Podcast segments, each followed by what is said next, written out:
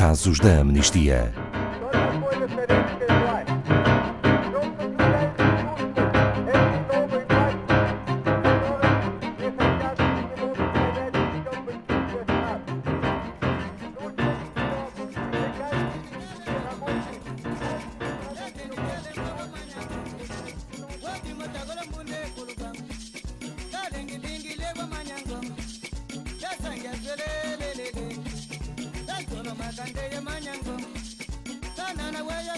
O fim do paraíso para o gado.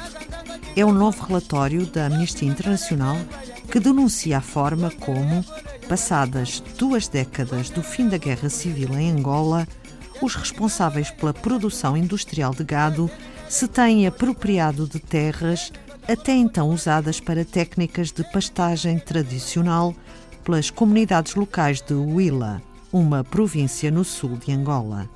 A apropriação destas terras tem sido feita às custas da própria sobrevivência e subsistência da população. Boa tarde, Pedro Neto, diretor da Amnistia Internacional Portugal. O que está exatamente em causa nesta história? Boa tarde.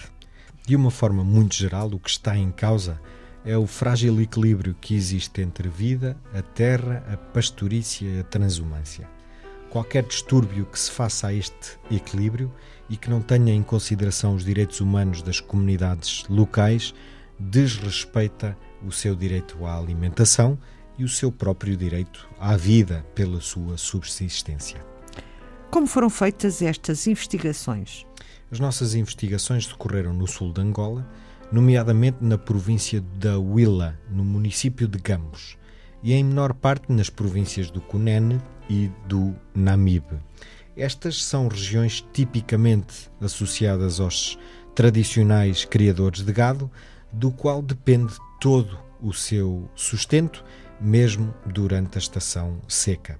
Nós entrevistámos um total de 45 camponeses, mais 13 representantes da sociedade civil local, analisámos a legislação nacional, regional e internacional, nomeadamente no que concerne ao direito à alimentação, bem como a imagens de satélite em diferentes tempos e em mapas fornecidos pelo governo. Foram também consultadas as autoridades angolanas, algumas das quais ainda aguardamos resposta até hoje.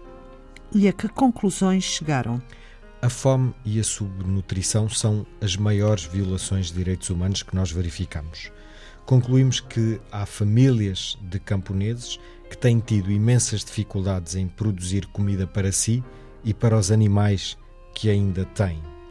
E sendo esta uma região semiárida, seca e com poucas chuvas, a região é propícia a secas cíclicas, o que faz com que cerca de 2,3 milhões de pessoas estejam em risco de insegurança alimentar. Concluímos ainda que o leite, que é o produto mais importante para o sustento destas comunidades, não existe ou existindo pouca oferta, coloca em causa não só o alimento, mas como também o produto que vendiam. Curioso, porque sendo uma comunidade que cria gado, por que é que existe pouco leite? Existe pouco leite porque a sua produção diminuiu profundamente devido à falta de pastagens, que seja suficiente e que seja nutritiva por causa da ocupação das terras para culturas intensivas e para a criação de gado intensivo. As comunidades ficaram sem as suas terras, onde davam de pastagem ao gado, e, muito importante também, ficaram sem leitos de rio e nascentes de água, onde davam de beber ao gado. O impacto para a comunidade é grave. O impacto é gravíssimo. O leite é o principal alimento das comunidades, não só o alimento, mas também que vendiam e muito mais até do que a carne destes animais.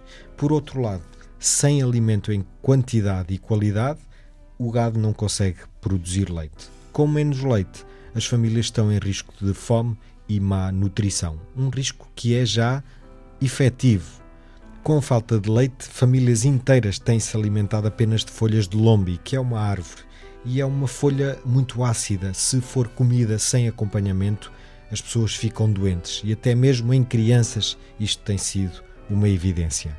A exaustão e a fraqueza também prejudicam a criação de gado.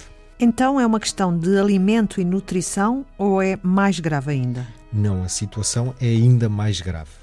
O gado funciona como moeda de troca para tudo. É dele que as pessoas e as famílias dependem e vivem. Sem ele, tudo fica em risco. As propinas da escola, as contas médicas, o transporte, a fertilização da terra, a segurança financeira.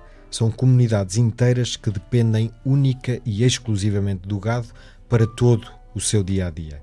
E a tudo isto soma-se a produção industrial de gado que invadiu a província e que tirou as terras a estas pessoas. A produção industrial de gado faz parte da raiz do problema? Sim, no caso de Gambos, a fome não está relacionada só com a seca.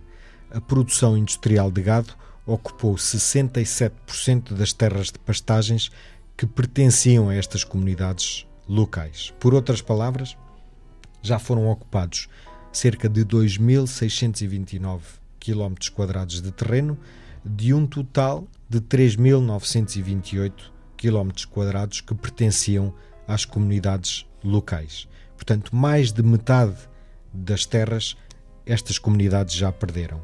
E esta expropriação de terras contribuiu para a violação do direito à alimentação e do direito a um nível adequado de vida.